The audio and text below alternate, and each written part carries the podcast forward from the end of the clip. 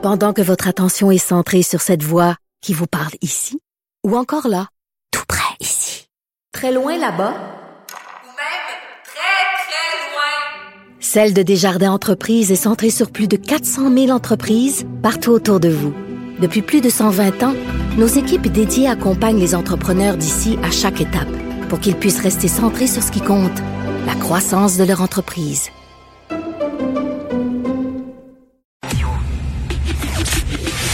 Le, commentaire de Félix Séguin, un journaliste d'enquête pas comme les autres. Alors Félix, toi tu es un journaliste d'enquête, c'est les faits, les faits, les faits.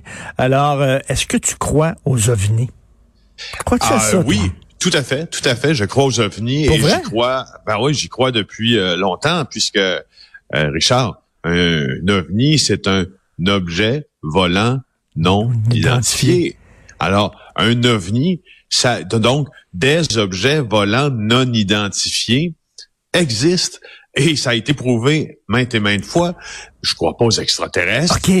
je crois pas une forme. Ben, J'avais peur, là. En fait, c'est pour ça je, je, me suis dit, je vais le surprendre. tu sais, en fait, il y a aucune preuve euh, devant moi d'une forme euh, euh, de vie moléculaire à l'intérieur d'un corps qui existe outre nos nos frontières galactiques qui m'a été apportée. Alors, je peux pas dire que je crois. Quoique, quoi que Félix, on a interrompu le premier message venant de l'espace.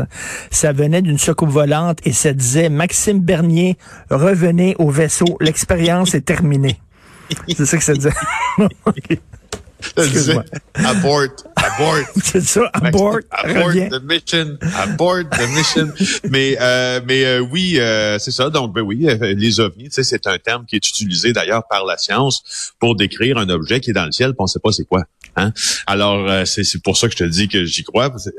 Et, et, puis le, le, le, Pentagone a confirmé effectivement que je sais pas si tu as vu cette vidéo là. Moi je, je l'ai regardée maintes et maintes fois.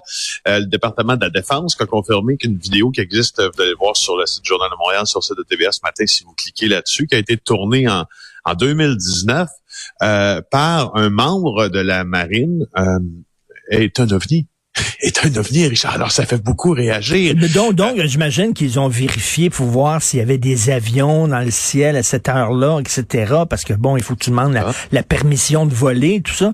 Tout, tout est vraiment... Euh, tu peux savoir s'il y avait un avion à tel jour, telle heure et tout ça. Et là, et bon, il y avait rien. Mais c'était quoi?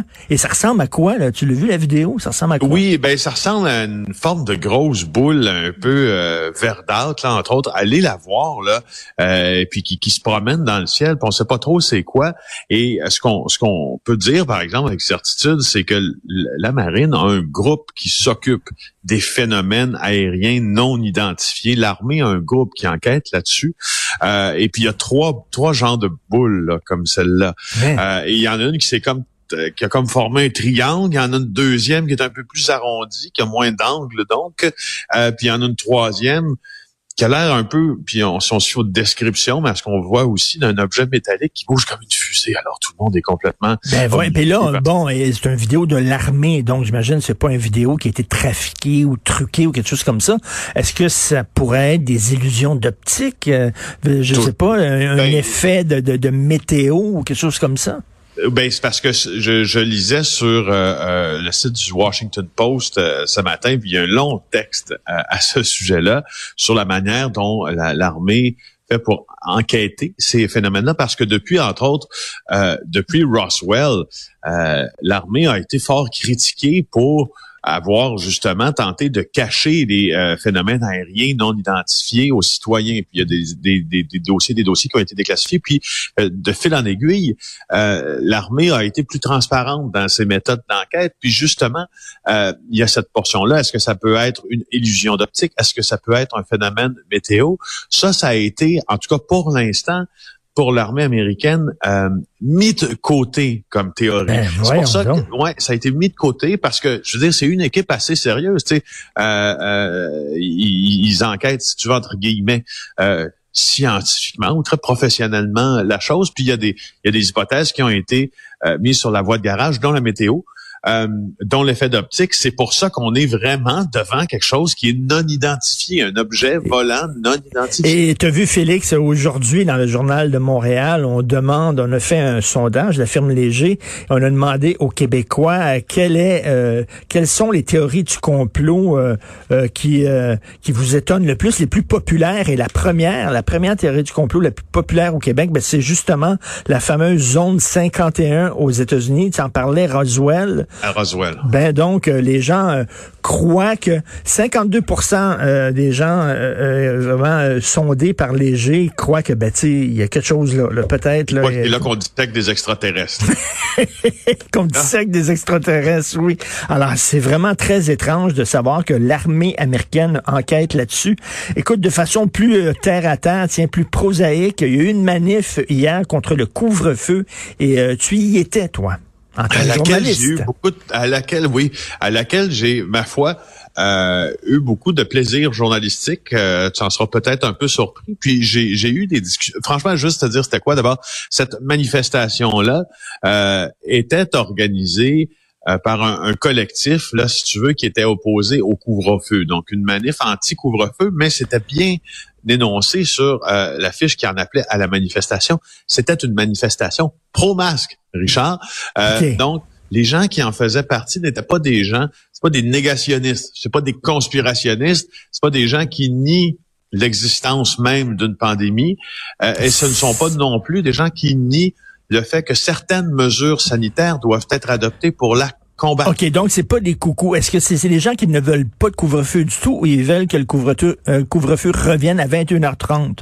Non, c'est des gens qui ne veulent pas de couvre-feu parce que ce qu'ils affirment, c'est que euh, cette, ces, ces, ces, fameux couvre-feux-là, ben d'abord, sont, sont basés sur, sur peu de science. Bon, on sait que c'est basé sur un principe de précaution, là, le couvre-feu, puis que la science nous a pas encore donné des chiffres, pour, mais, mais le principe de précaution existe en, en science. Quoi qu'il en soit, euh, ces gens-là disent aussi, puis ils citent des exemples, que euh, c'est une mesure sanitaire qui va euh, qui va avoir une, un effet euh, euh, très très négatif sur les moins privilégiés de la société. Les femmes qui, ont, qui sont victimes de mm. violences conjugales, les LGBTQ, les sans-abri, les gens qui ont des problèmes de consommation de stupéfiants puis qui sont à la rue.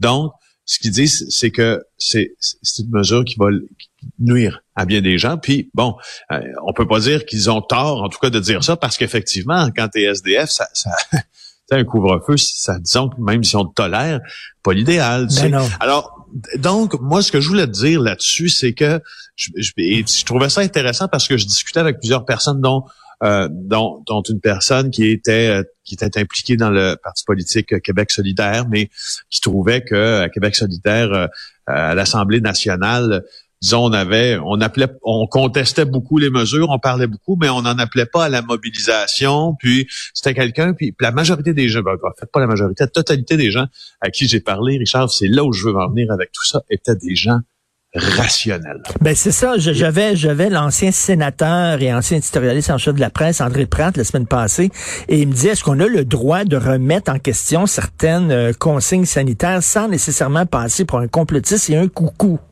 Ben c'est ça, mais c'est moi, c'est tu vois, c'est cette euh, en partie là, cette foule là, ces centaines de personnes qui se sont rassemblées hier, euh, même si on a incité à la désobéissance euh, civile et à la contestation du couvre-feu et à la violation du couvre-feu qui instauré à 8 heures à Montréal. Personne, finalement, ne l'a violé.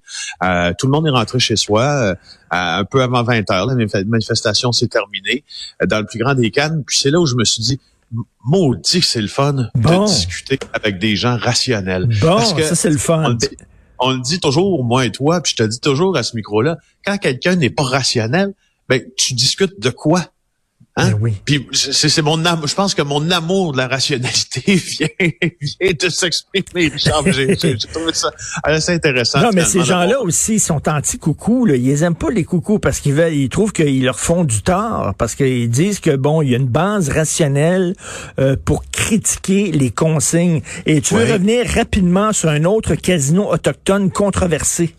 Oui, euh, ce travail de notre bureau d'enquête ce Ben matin oui. euh, avec Éric Yvan Lemay, avec Andrea Valéria, avec Jean-François Cloutier, euh, petite communauté autochtone à mi-chemin entre Montréal et Québec qui s'appelle Wolinac, c'est euh, la nation euh, Abédaki. Euh, ben, c'est associé à un homme qui s'appelle Josh Bazoff ou euh, Bazoff, euh, qui est un anciennement euh, impliqué euh, dans le scandale financier Amaya, scandale de délit d'initié. Aussi, il a été condamné aux États-Unis à payer une amende de près de 800 000 dollars pour de la fraude en télémarketing. Et là, il y a un premier casino là, hors réserve autochtone de Kanawagé qui se construit. Puis il va être entre Montréal et Québec. Et c'est avec, entre autres, cette personne-là euh, que euh, le Grand Conseil à Benaki de Wallinac a décidé de, de s'associer. C'est tout près de Trois-Rivières-Wallinac, si tu veux situer. Alors, je trouvais ça important de te, de te le mentionner parce que, bon, euh, on a vu avec le casino de, de, de Canis attaqué, les gens qui se trempent dans ce milieu-là, Ben oui. c'est un casino, pas une église quand même, là, tu sais.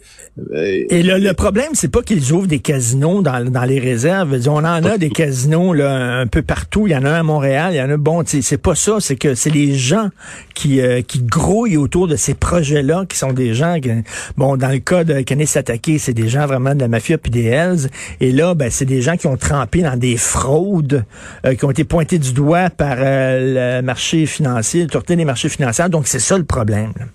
Oui, c'est ben c'est ça justement. Puis juste te dire, il nous reste 30 secondes. Alors juste te dire que les, au moins les, les Abénakis, en tout cas, disent c'est comme le moins moins pire des mots euh, que l'on pouvait avoir parce que tu, tu vois qui euh, s'est pointé de bout du nez pour euh, finalement mettre euh, en place ce casino-là quand le projet était dans les airs, la fameuse Sharon Simon, la criminelle de Canis Ben attaquée, oui. blanchisseuse d'argent. Donc tu vois que ça attire beaucoup beaucoup le crime organisé. Tout à fait.